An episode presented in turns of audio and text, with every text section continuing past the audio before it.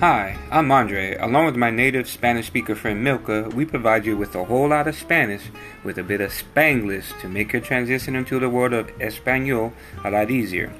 Por ejemplo, for example, esta es una oración típica en Spanglish. Tú puedes escuchar cada semana, each week, when you tune into our podcast, Spanglish in Florida. Aprenda cómo que vivimos y intercambiamos nuestra cultura en el estado de Florida, que es el más cercano a Cuba y el más Spanglish en the United States. Hasta pronto.